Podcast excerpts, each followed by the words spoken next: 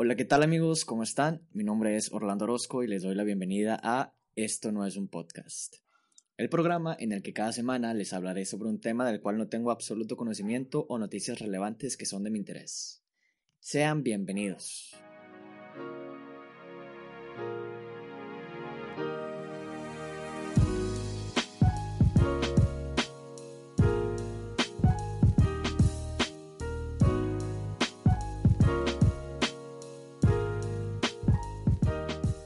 El día de hoy tenemos una invitada muy especial, polémica, atea, fashion blogger. Démosle la bienvenida a Fernanda Zúñiga. ¿Cómo estás, Fernanda? Hola, muy bien. ¿Y tú, Orlando, cómo estás? Mejor conocida por tu alter ego, Ye... Yenavi. Yenavi. ¿Qué tal? ¿Cómo estás? Muy bien, muy bien. Feliz. ¿Cómo te trata el día de hoy?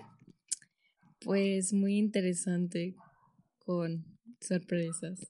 El día de hoy he preparado un programa muy especial eh, en el cual yo sé que tú vas a tener mucho que aportarnos, pero antes tengo que hacerte una, una pregunta. ¿Crees en el control de las masas? Claramente.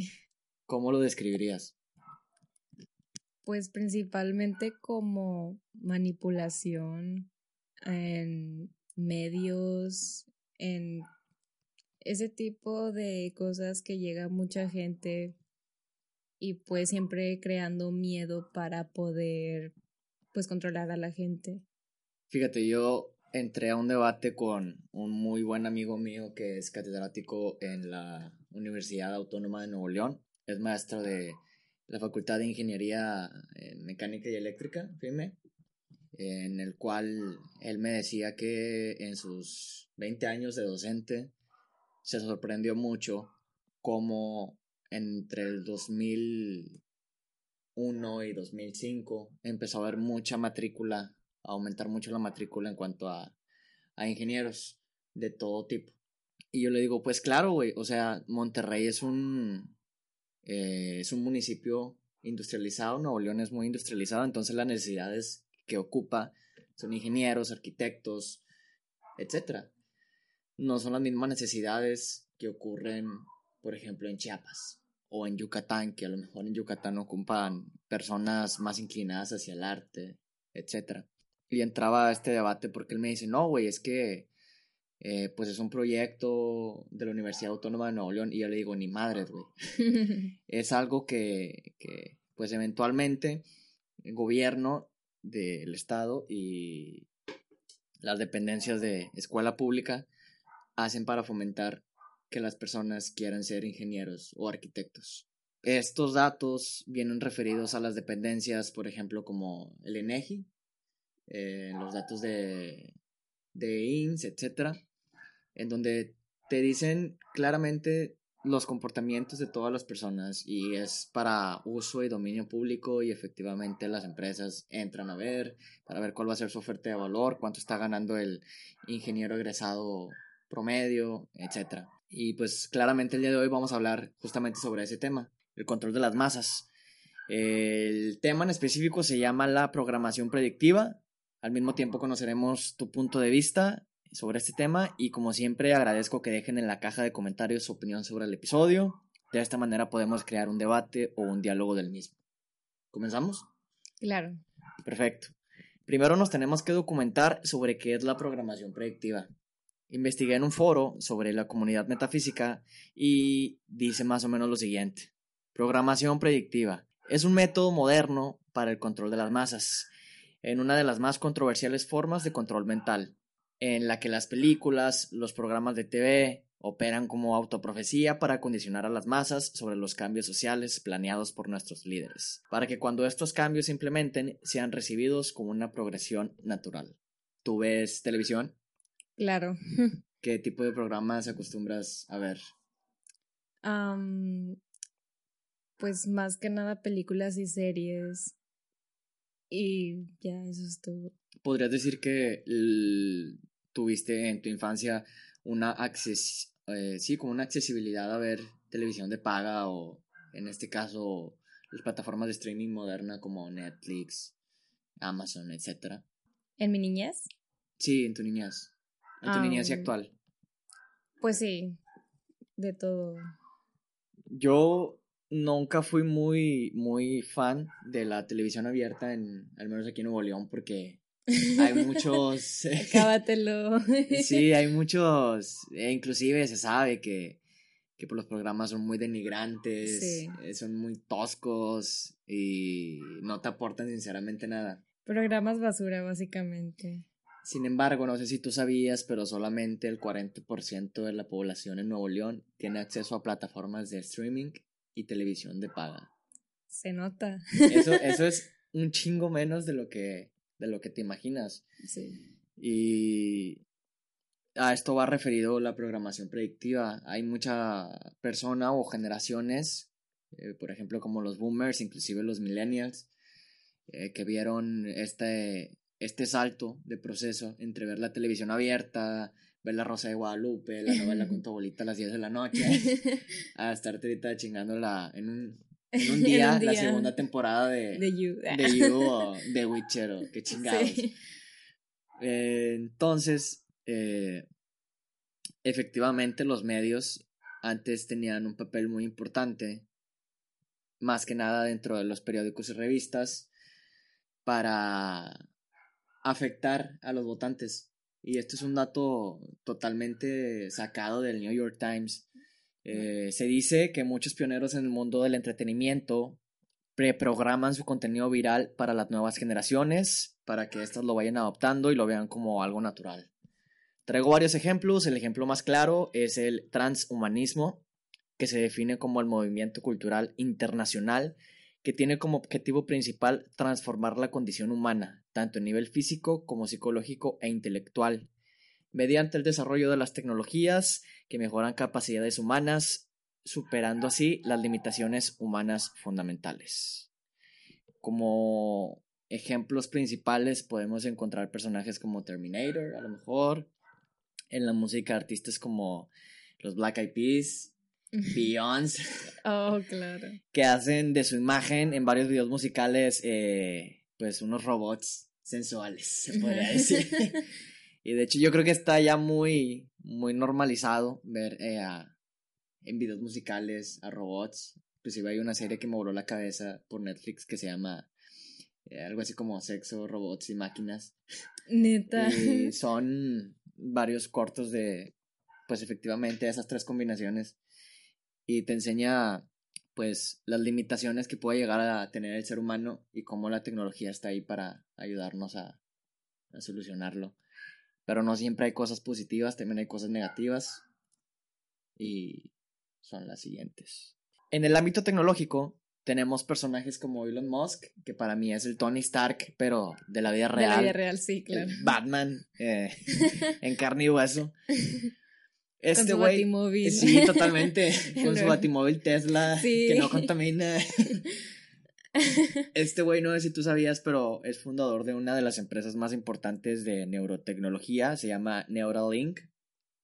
Eh, ¿Qué consiste esta empresa? Tiene como finalidad crear una simbiosis total con la inteligencia artificial mediante el desarrollo de interfaces cerebro-computadora. Es decir, se dice que este güey planea implantar chips, en este caso para tratar a personas autistas y ayudar a que se desarrollen de manera eh, normal, por sí, por así decirlo. Más sencilla, prácticamente.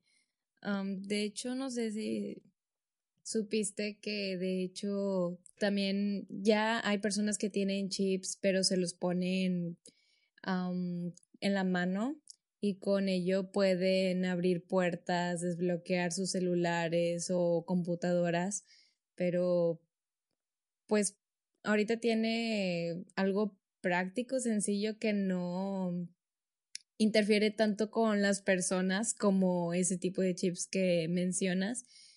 Incluso ya ahorita se están haciendo campañas para que esos tipos de chips no prosigan por el miedo a que la programación predictiva pues ataque de manera directa hacia nosotros. Hay una hay un dato que me voló la cabeza. Era justamente sobre esta empresa que planea implantar chips en el encéfalo de la persona y sirve para aprender idiomas. Es decir, eh, quieres aprender chino mandarín. Yo quiero uno, te lo descargas. Te lo descargas. Es correcto. Y obviamente, pues como el ser humano es motriz, necesita practicar para, para aprender. Pero las bases, lo complicado que es ensamblar una oración, lo vas a tener en tu cabeza. Y lo demás va a ser cuestión de, de práctica. ¿Te imaginas? Digo, esto está, se escucha increíble, se escucha como del nuevo mundo. Sí. Volver al futuro y la chingada. Pero, ¿te imaginas el caos social que, que existiría si... Porque es específico que solamente ciertas personas van a tener acceso a estos chips. Claro. Por ende se va a segmentar muchísimo más la cuestión y las brechas sociales entre ricos y pobres. Las oportunidades de trabajo, pues ahora sí que te van a sesgar totalmente Claro, porque si tienes chip ya vales demasiado para una empresa. Como estudiar en el Tecnológico de Monterrey. Puedes no saber nada, pero estudiaste en el Tecnológico de Monterrey. Es como que sí, ahí está tu empleo. sí, gracias. wow. Sí, de hecho, esos son problemas pues que vienen a futuro y sí son muy aterradoras porque obviamente es injusto que por solamente por comprarte un chip ya vales más que la otra persona que se está chingando, pero pues los tiempos están cambiando y e incluso ya cambió ese, ese pensamiento de que te tienes que chingar para ser mejor o para tener tan tal puesto. La calidad de esfuerzo creo que ha bajado. O sea, creo que ahorita te haces valer más por los medios y a las personas con las cuales eh, con las cuales te relacionas, porque te posicionan efectivamente. Esto es, ha sido un mito desde siempre, pero yo pienso que al menos en, en, el ámbito de entretenimiento, pues funciona de manera más directa así. Ve el caso de Bad Bunny. El vato en un año logró lo que un chingo de artistas no han logrado en 15 años, 20 años de carrera. Y todo esto fue gracias a redes sociales, eh, fue gracias a eh, colaboraciones con artistas bien posicionados. Y pues hasta la fecha no le sigo entendiendo nada, pero, pero es, es chido. El vato fue a Harvard, güey. sí, el vato fue a Harvard. y creo que, creo que estaría bien, o sea, como que impartiera un cursillo ahí de... De reggaetón. de cómo hablar mal. Cómo, cómo crear tu reggaetón feminista. Oh. Sí, porque el vato pues ya obviamente está súper a favor de los movimientos. Pero bueno, esa es otra agenda. Sí. No entremos ahí. hablando de la programación predictiva, hay varias ideas que me volaron la cabeza. Entre ellas, creo que la cuando te dicen programación predictiva y te explican todo el proceso que es una programación predictiva, los primeros personajes que te vienen a la mente definitivamente son los Simpson. Ah, sí, claramente. Dices, ay, güey, es que esto ya había pasado en Los Simpson. Y sí, efectivamente. Es un TV show que tiene la capacidad de llegar a un chingo de personas, sin importar rango de edad, que está en los horarios prime y que tiene la capacidad de dar mensajes caóticos para de alguna manera condicionar a la mente humana. Madres, se dice que los Simpson predijeron el acontecimiento de las Torres Gemelas. Sí. Y esto es algo que probablemente me haga dudar debido a que el proceso de realización de pues una animación lo, lo, lo leía eh, pues hay muchos filtros entre ellos están las personas que dibujan, los que ilustran, los escritores, eh, pues ahora sí que las, las campañas que trabajan las empresas, que donde las mismas campañas tienen injerencia y dicen, sabes que no quiero que digas esto porque de alguna manera vas a afectar a, a, mi, a mi producto. Y pues corre el rumor de que también el dueño del, del WTC, Larry Silverstein, eh, siete semanas previas a la destrucción de las mismas torres, firmó un contrato con la aseguradora contra ataques terroristas. Cabe recalcar que estos eh, contratos eran relativamente nuevos y esto no es lo que causa tanta controversia. Tienes una cabeza a quien señalar, a quien hacerle preguntas. Lo que causa controversia es que permanece en anonimato quiénes eran los otros inversionistas del World Trade Center. Entonces, sí por ahí está una disputa que hasta la fecha corre. Eh, inclusive, investigando se dice que los sucesos ocurridos en el 11 de septiembre. Fue disfrazado interinamente por el expresidente George W. Bush como excusa para invadir Irak. Estos güeyes dicen, eh, un ataque terrorista se lo adjudica el, se me fue el nombre. El presidente. No, ah, se, lo, el se lo adjudica lo- este, movi- este movimiento es- que son los del, los del Islam. Ajá. Y- Ah, los musulmanes. Sí, y pues estos güeyes, Estados Unidos dicen, sí, va, nosotros te ayudamos a combatirlo, vamos, matamos al líder, pero pues ya que te ayudamos a recuperar tu democracia o no sé qué chingados tengas, pues tú nos tienes que pagar con algo. Se dice que en ese entonces, pues se habían descubierto unos pozos petroleros en Irak, entonces Oh, por ahí hay una Ahí van disputa. sedientos a Estados Unidos. Sí, ahí van sedientos. Les valió madre eh, volar dos, eh, Pues- dos torres y la vida de muchas personas porque pues había un beneficio económico de por medio. Y todo esto se hizo más digerible y hasta la fecha hay burla de ello en un chingo de series, pues gracias a los pioneros que son los, los Simpson y Johnny Bravo también tenía unas, Wow. unas ilustraciones alusivas. Póngales atención, está muy chido. Damn. Pero bueno, hablemos de, de un personaje que me voló la cabeza. ¿Quién? Verga, no, es que este, es que este personaje está eh, investigándolo, me dio un chingo de miedo porque yo sé que él oculta algo. El vato es Seth MacFarlane, eh, es un actor, guionista, productor, director y comediante, etcétera. O sea, la lista sigue. Su trabajo más conocido y más polémico hasta el momento ha sido American Dad, eh, en la que me atrevo a decir ha causado mucha más controversia que Los Simpson debido a, la, a que la programación predictiva de algunos episodios, tales como el ataque terrorista del de la maratón de Boston, eh, lo del 11 de septiembre y el caso más actual que es lo de Kevin Spacey, se hizo notar en la serie desde un chingo de tiempo antes de que los sucesos ocurrieran. Y las fechas las, las podemos corroborar. Hay una, eh, eh, pues, un argumento de Seth eh, que también me voló la cabeza. Se dice que, retomando el tema de las Torres Gemelas, la mañana del 11 de septiembre del 2001, McFarland tenía previsto regresar a Los Ángeles en el vuelo 11 de American Airlines desde Boston.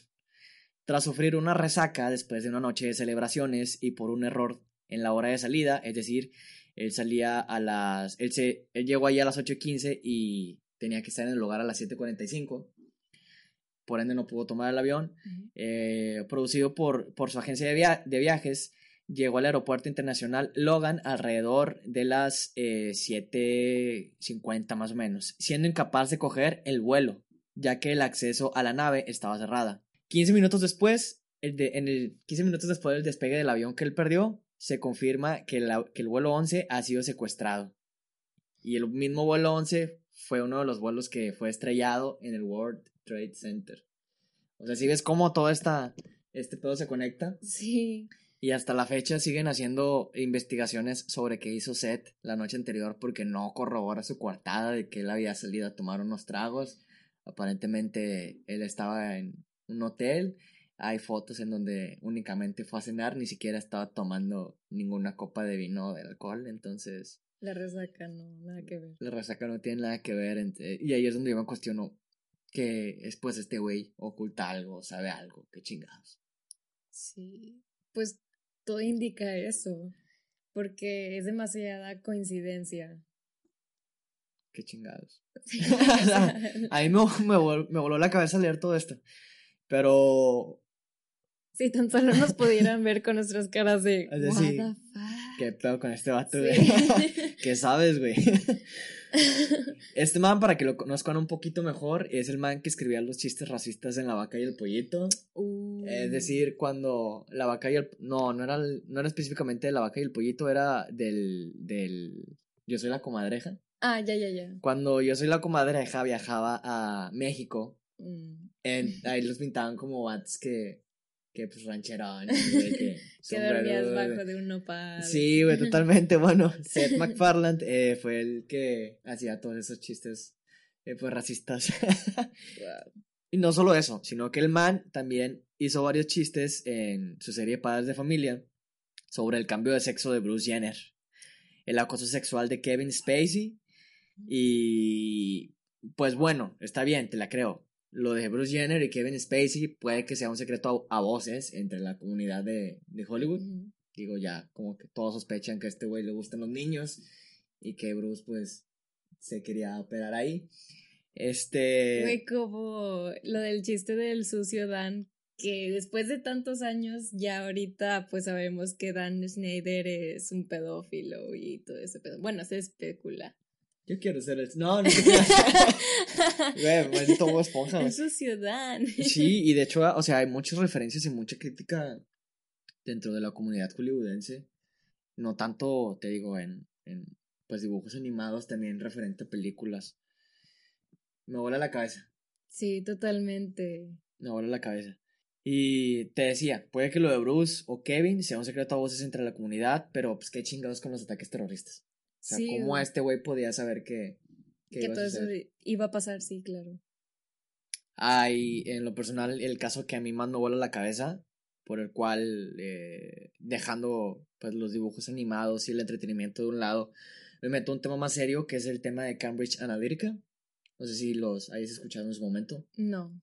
Cambridge Analytica era una minera de datos eh, de Reino Unido que se dedicó a a defraudar las elecciones de Estados Unidos para que Donald Trump quedara como, como presidente mediante publicidad por Facebook. Por Facebook, ah, sí. Que de hecho estuvo en Mark Zuckerberg eh, compareciendo ante el, Senado de, de, Estados Unidos y pues hubo mucha crítica porque también el comportamiento de Mark era muy robótico y... Sí. La chingada.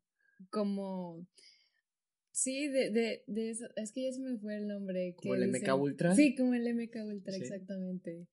Oh, Dios. Esto es por lo cual, eh, te digo, a mí me hace dudar un poquito sobre si realmente nuestras decisiones están tomadas por nosotros mismos o están influenciadas por los medios. No tanto como que tú específicamente vas a ser el vato deportista, sino que te crean unos perfiles, ciertos perfiles que requiere o necesita tu país o tu estado para que tu economía, porque pues, hay que aceptarlo, el dinero es el que mueve el mundo, mejore o empeore, o qué chingados. en una de las declaraciones eh, con medios, el presidente, no sé si es presidente, qué chingados, ya, porque tiene un chingo de tiempo de años como presidente Vladimir Putin hace una declaración sobre, sobre la homosexualidad, en donde él la rechaza, porque dice que es un movimiento para debilitar y aprovecharse de las mentes más eh, vulnerables. vulnerables. Y de esta manera ya no te crean el sentido de patriotismo.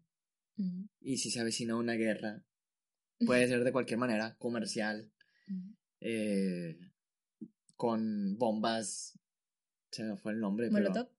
no, pero con bombas eh, que liberan enfermedades, etcétera. Oh, pues ya no salte la gente a apoyar, más por la cuestión que es uno de los países que tiene más gente. Eh, me vuela la cabeza, me vuela la cabeza, se dice que, que, que Rusia tuvo que ver con Cambridge Analytica para afectar las las elecciones de Estados Unidos. Cambridge Analytica no solamente afectó a Estados Unidos, sino afectó a más de ocho países. Entre muchos de esos países casualmente tienen raíces socialistas y los presidentes ya tienen más de 10 años en... Ahí gobernando. sí, es correcto. Se dice que tuvo que ver con Evo Morales también en su momento en Bolivia. Y lo que más me sorprende es que los problemas actuales debido al comportamiento humano, la predicción predictiva, se hace todo en base a muta, ¿verdad? Ya no se pueden los medios, pues, primarios o genéricos como lo son la televisión, la radio, etcétera, y mutan a Facebook, Twitter, YouTube, YouTube Instagram, LinkedIn, no, ni Pero sí, muta, efectivamente. Eh, la minera de datos afectó de manera confidencial a más de 50 millones de usuarios. ¿Y cómo los afectaba? Pues lanzándoles dinámicas de, oye, ¿me ayudas con esta encuesta? O te doy un beneficio de cuál va a ser tu futuro, o con quién chingados te vas a casar, o a qué princesa Disney te pasa. ¿Te parece? Así es. ¿Qué tal?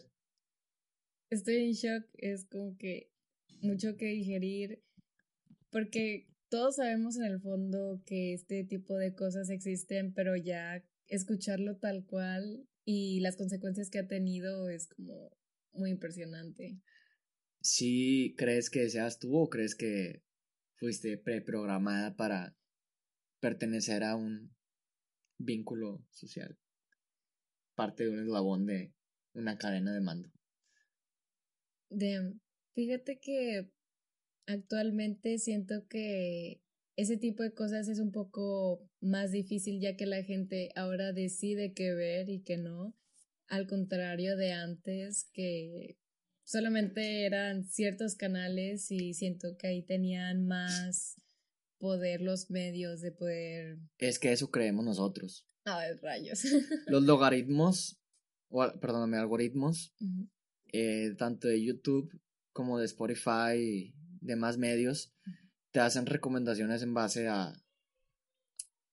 Cierto. A algo que te llamó la atención. Inclusive hay un chingo de gente que se crea esta teoría conspirativa de que no, es que yo estaba hablando de cremas eh, y, de repente me apareció una publicidad de cremas Nivea, qué chingada. sí, pero eso es verdad. Pues se supone que cuando te haces una cuenta, eh, Google, sí, creas o das acceso a que te puedan vender publicidad. Digo, a fin de cuentas ese es el negocio de las empresas, vender información para poder llegar a un público meta.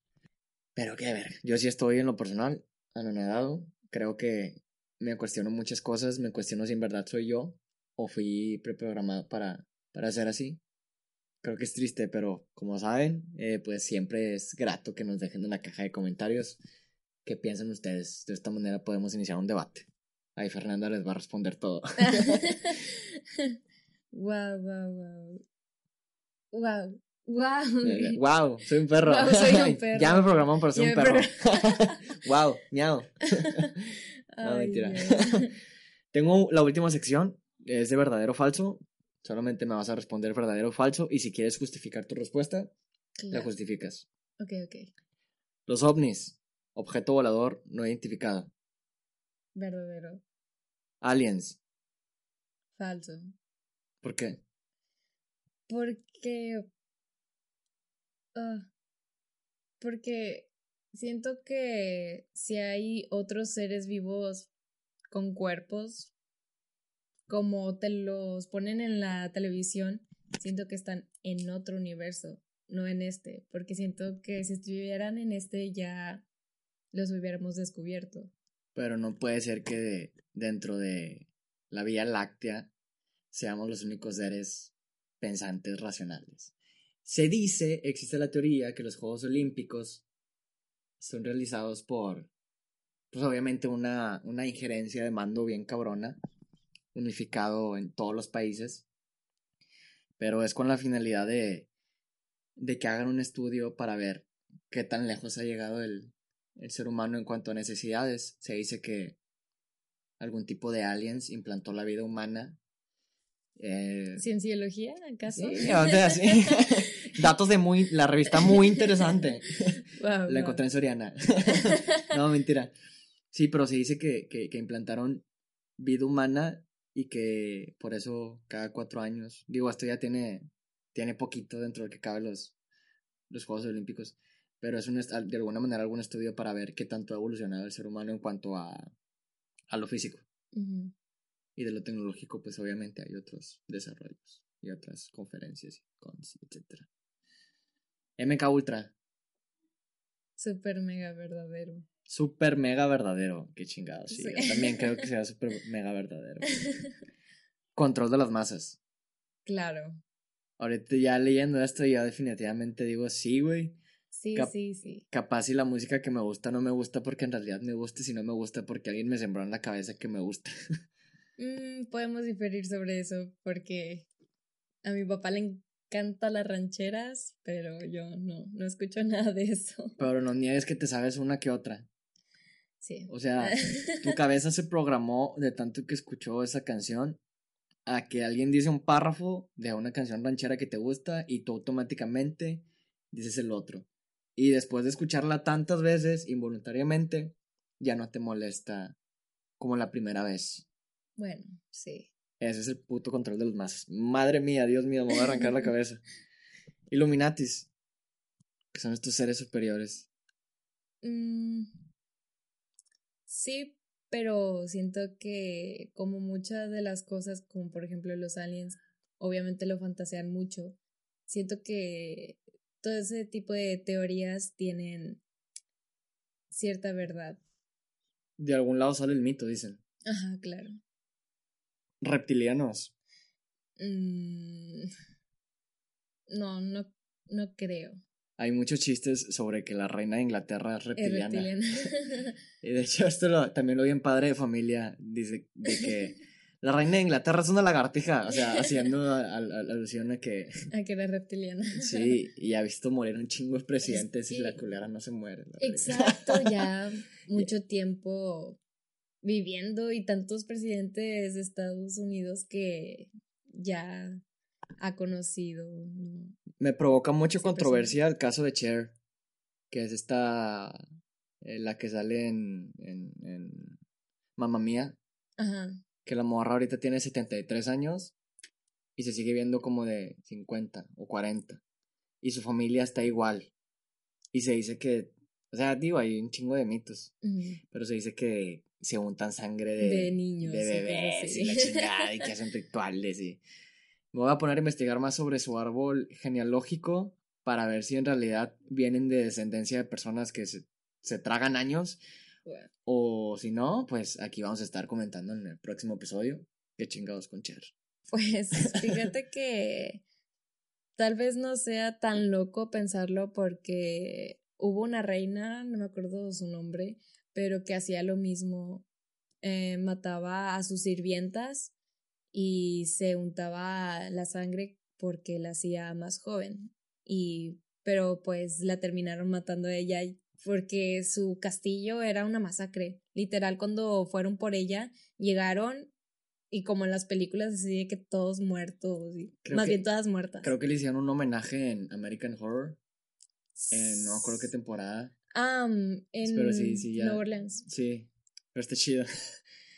y por último, clonaciones humanas. Pues sí, o sea, es un hecho. Es un hecho que se pueden clonar humanos. Sí. Pero bueno amigos, eso ha sido todo por, por el día de hoy.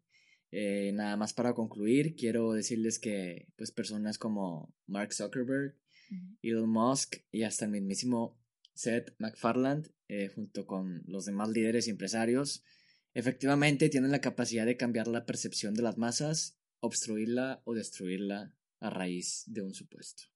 Es claro que si existe un perfil de masas para su uso y control, el problema radica cuando ésta es usada de manera negativa en contra de la misma población.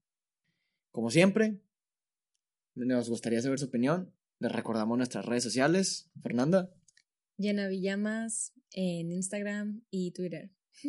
Orlando RZCO, todo junto. Y ahí pueden buscar por, por Twitter e Instagram, Orlando RZCO. Ahí podemos iniciar una conversación para conocer sus diferentes puntos de vista. Y eso sería todo por este podcast. Wow. Nos vemos. Bye. Bye.